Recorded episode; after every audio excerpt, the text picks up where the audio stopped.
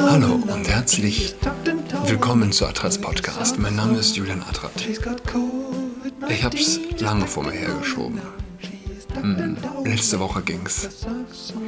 Ging's auf diesem oder jenem Portal online und äh, Titel Ich lasse mich gerne im Darkroom vögeln. Klar, man fragt sich, wirklich, ist, ist es dein Leben wert, darüber dir den Kopf zu zerbrechen? Ist es die Spucke wert, darüber zu sprechen? Eine Offizierin sagt das. Und wir stehen vor einer Impfpflicht. Und es gilt alles äh, im rechten Licht zu betrachten, alles möglichst in Kontext zu setzen. An medialer Aufmerksamkeit, lese ich von der jungen Freiheit, mangelt es Anastasia Bifang nicht. Die erste Transgender-Kommandeurin der Bundeswehr ist allerorts ein gefragter Gesprächspartner. In ihrer Rolle als stellvertretende Vorsitzende von Queer BW gab sie bereits Interviews, Interviews für den SWR, den WDR oder Deutschlandfunk Kultur. Auch für die Kulturszene ist die sonst so verhasste Bundeswehr durch die 47-Jährige plötzlich attraktiv geworden.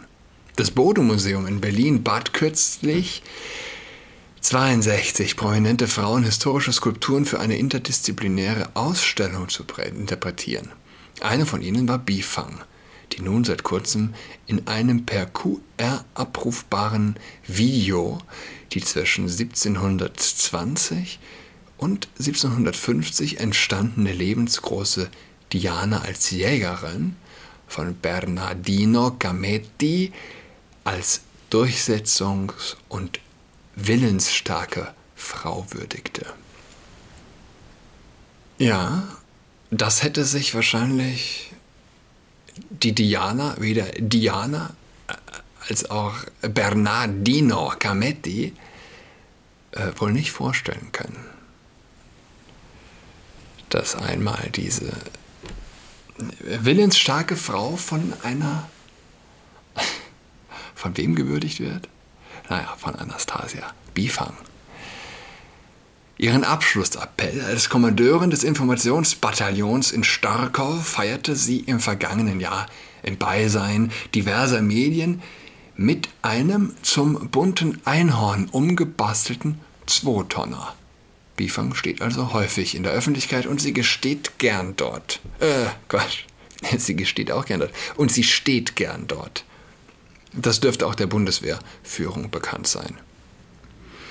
Am 17. April 2021 erschien auf dem YouTube-Kanal der Drag Queen Jessica Parker, bürgerlich Mario Olzinski. Ja, da klingt Jessica Parker doch interessanter. Ein erstaunliches Interview. Zu Gast Anastasia Bifang. Die 47-Jährige plaudert dort über alltägliche Dinge, doch auch Pikantes kam zum Vorschein. Die Soldatin gab offen zu Protokoll, Zitat, ich lasse mich gern vögeln in Darkrooms. Die Moderatorin hakte belustigt nach, du lässt dich gerne durchbomsen. Bifang, ja, warum nicht, ne?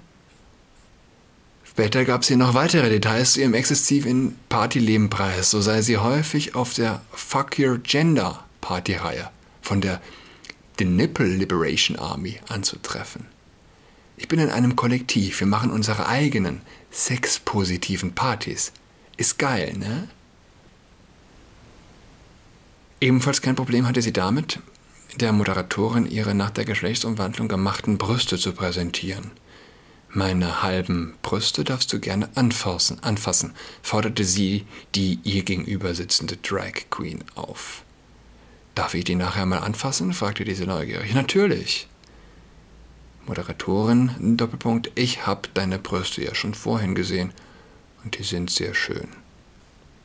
So, ich habe mir das angeschaut ab Minute 27, zwei Minuten. Und mm, es war ehrlich gesagt furchtbar anstrengend.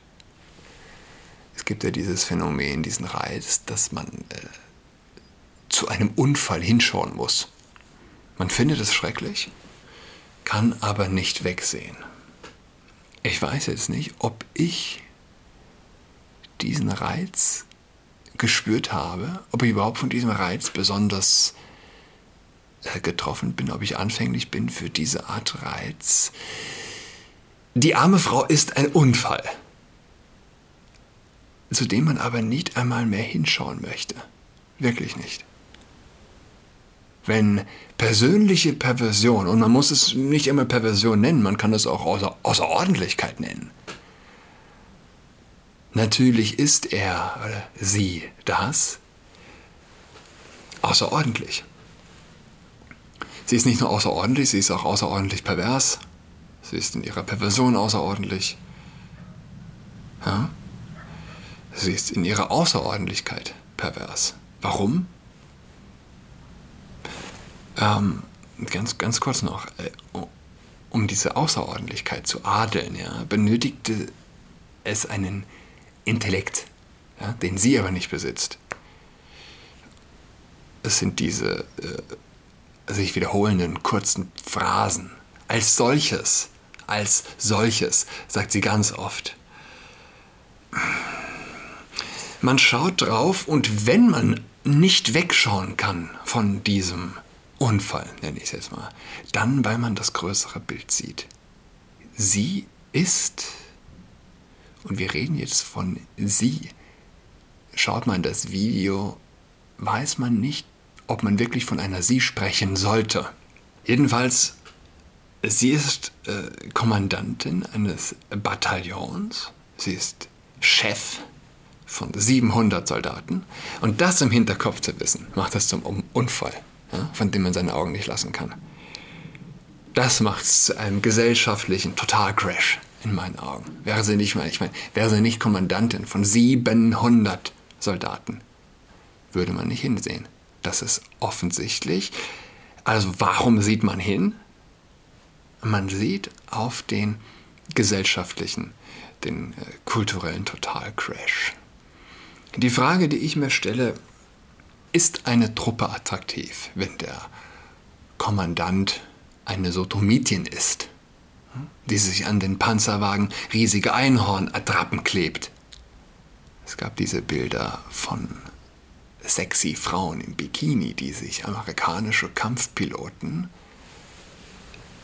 auf die Flugzeuge geklebt haben.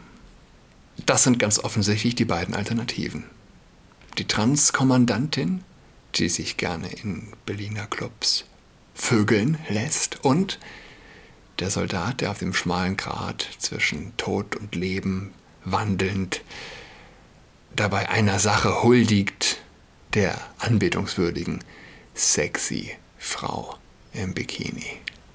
Und der heute als Schwerverbrecher gelte, wohingegen die Darkroom-Kommandantin als neue Heilige.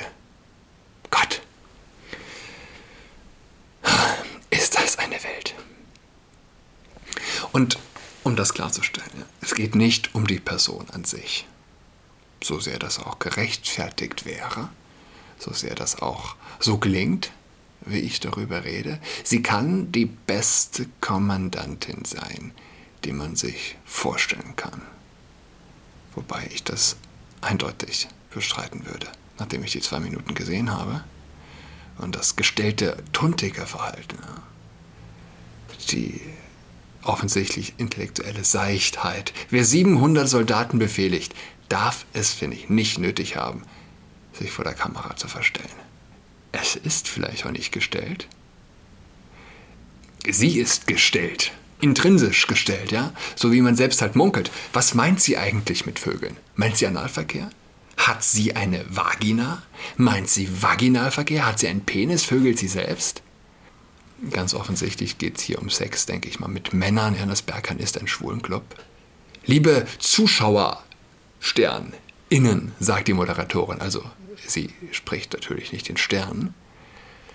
Das ist ein Club, wo man ficken kann.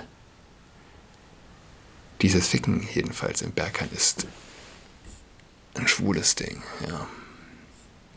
Aber wie willst du, wie willst du nicht gestellt sein, wenn du intellektuell so eine Lachnummer bist, ja? Die Zweiteilung der Geschlechter, ich hätte es schon einige Male gesagt, ist älter als die Existenz von Blumen. Die Bezugnahme aufeinander der Geschlechtlichkeit ist älter, als dass es Blumen gibt. Es bedarf einer gewaltigen intellektuellen Kraft, diese Grundwahrheit zu umspielen, wie es Transen versuchen. Und sie werden zerrieben geistig, das ist mein Eindruck. Das hält kein Mensch wirklich durch. Die Selbstmordrate unter Menschen, die an Geschlechtsdystrophien leiden, ist enorm. Was selbsterklärendes. Ist kein Spaß. Man stellt sich vor, man wache morgens in einem geschlechtsumgewandelten Körper auf. Es kratzt an der Seele. Es kratzt an der Seele und ja, die Menschen, die in die Öffentlichkeit treten, Anastasia Biefer jedenfalls, ist eine Enttäuschung. Aber es geht nicht um sie. Es geht um die Gesellschaft, es geht um die Armee. Es geht um die Frage, was ist der Preis? Was kostet das? Das, was ein erwachsener Mensch äh, fragen muss. Das, was ein erwachsener Mensch fragt vor egal welcher Handlung. Was kostet es? Ah, ich hätte gern ein Auto. Dieses oder jenes hätte ich gern. Klar, aber was kostet es? Ja? Diese Frage wird nicht gefragt von säkularen Extremisten. Diese Frage wird nicht gefragt von Linken. Alles ist letztlich zahlbar, denn der Staat zahlt es. Letztlich kann es letztlich zahlen und der Staat ist Gott. Insofern gibt es kein, was kostet das, weil alles ist zahlbar. Was kostet das? Sind fähige Männer in der gleichen Weise weiter von der Armee angezogen, wenn sie davon hören? Ich stelle diese Frage die Antwort liegt auf der Hand in meinen Augen, aber jeder soll sich diese Frage stellen. Weil das ist letztlich die Frage, auf die es ankommt. Bleibt die Armee weiter attraktiv für fähige Männer? Das ist die Frage. Müsste ich wählen und dürfte mir einen ähm, Gegner auswählen, müsste ich Krieg wählen und ich dürfte mir den Gegner selbst auswählen. Ich glaube, ich würde das Land mit den meisten Einhornpanzerwagen wählen als Gegner. Gott, wie diese Wahnsinnigen alles zerstören. Wo wir von Wahnsinnigen reden. Der VDS-Vorsitzende ist aus der Kirche ausgetreten. VDS, Verein Deutsche Sprache. Wie heißt der? Um, ja, Professor Walter Krämer. Er hat genug vom Gender in der katholischen Kirche, berichtet die, die Bild. Statt für die Gläubigen da zu sein und ihre Sprache zu sprechen, folgt die katholische Kirche lieber einer Strömung, die einen Keil in zwischenmenschliche Beziehungen treibt sagte Walter Krämer, Vorsitzender des VDS. Er ist deswegen aus der katholischen Kirche ausgetreten. Anlass war eine Broschüre des Bistums Hildesheim, dem Krämer angehört. In dieser Broschüre wurde gegendert. Krämer hatte zunächst den Bischof angeschrieben und die Problematik dargelegt. Die Antwort war jedoch ernüchternd. Daraufhin fragte er beim Verband der Diözesen an, also ob es möglich wäre, seine Zugehörigkeit zur katholischen Kirche in einem anderen Bistum zuzuordnen. Er hat gewollt. Das sei jedoch nicht möglich, so der Diözesenverband, weil die Zugehörigkeit zu einem Bistum, Bistum immer vom Wohnort des Gläubigen abhängig ist. Aber ich, verstehe ihn. Und meine allererste Videokolumne letztes Jahr hat sich eben daran entzündet, an, an, am Gendern in der Kirche, wo eine geistesferne Dame sich in der draußen auf dem äh, nicht Kolpitzplatz, Teutoburger Platz auf dem Prenzlauer Berg sich erdreistet hat in einer kleinen, was überhaupt schon unangebracht ist, wieso sie überhaupt irgendeine Art von Senf dazu gibt als Laie. Jedenfalls hatte sie vor der Predigt das Mikro bekommen und tatsächlich gegendert, Stimmlofen, äh, glottalen Plosiv verwandt. Die Zeit geht schnell voran. Äh, damals war das eine, ganz, noch, noch eine recht neue Sache. Ja? Ähm, damals hatte noch kein Radiomoderator, glaube ich, gegendert. Krämer nannte das Gendern in der Kirche eine Anbiederung an den schwankenden Zeitgeist. Der Fels in der Brandung, als den Krämer die Kirche bisher immer gesehen hatte, sei dadurch nicht mehr. Das sei vor allem vor dem Hintergrund tragisch, dass die Kirche aktuell mit deutlich größeren irdischen Problemen konfrontiert sei, die eine deutliche Positionierung benötigen, wie zum Beispiel die Missbrauchsskandale der letzten Zeit und die Einschränkungen durch Corona, die ein Gemeindeleben unmöglich machen. Ja. Die Bild schreibt, im April hat das Zentralkomitee der Katholiken zugestimmt, den Genderstern für eine vermeintlich geschlechtergerechte Sprache nutzen zu wollen. Das Zentralkomitee der Katholiken ist. Wie, wie sagt man das höflich? Wie sagt man das? Ein Krebsgeschwür. Ha? Wie für die Kirche der schlimme Feind, der gefährliche Feind immer von innen kommt, und das ist nichts Neues. Und da gilt es auch als Christ, wirklich stark zu sein und zu ertragen und sich immer wieder das vor Augen zu halten, dass Jesus beim letzten Abendmahl mit seinem Verräter am Tisch sitzt und das letzte Mal einnimmt und darum weiß, wer ihn an den Tod verraten wird. Ja, ähm, aber das erduldet. Ganz wichtig ganz wichtig, das nie zu vergessen, es war also von Anfang an so. Der Feind, der echte Feind, der gefährliche Feind, ist innen, ist in jedem von uns, ist in jedem Einzelnen von uns. Wir alle, wie sagt Dostoevsky. Und wenn wir nur selbst perfekt wären, vielleicht wäre die Welt dann auch perfekt. Wenn wir nur selbst bei uns anfangen würden, wer weiß, die Welt sich nicht bessern würde. Und wie ein Krebsgeschwür, das aus dem Körper selbst erwächst, körpereigene Zellen, als Wachstum hat, äh, mutierte körpereigene Zellen. Ja. So ist das Zentralkomitee der Katholiken ein Krebsgeschwür. Eins der vielen. Eins der vielen. Das Krebsgeschwür der äh, des Zentralkomitees der deutschen Katholiken kann sich in einer Staatskirche besonders heimisch fühlen. Ja, die Bild schreibt weiter, die katholische junge Gemeinde geht sogar so weit, schon zweifelt am Gottesbegriff selbst, sie überlegt, Gott Stern zu schreiben. Die katholische studierende Jugend nutzt diese Version bereits. Was für eine Sprache. Katholische studierende Jugend. Oh. Sie gäbe es nicht, gäbe es eine katholische beichtende Jugend. Das würde Sinn machen. Die katholische beichtende Jugend. Katholische studierende Jugend. Nee. Das sagt die katholische Kirche zu den Gendervorwürfen. Das sagt die Bild, bringt es nochmal Volker Bauerfeld von der bischöflichen Pressestelle Hildesheim zu Bild.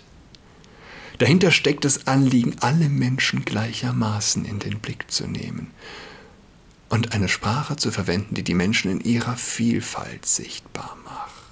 Denn Respekt und Wertschätzung füreinander kommen auch in unserer Sprache zum Ausdruck versteht irgendein Mensch, was er sagt. Es ist leer. Es ist leer. Traurig und leer. Und Berlin führt jetzt 2G ein. Daniel Berger berichtet auf seinem Blog drüber.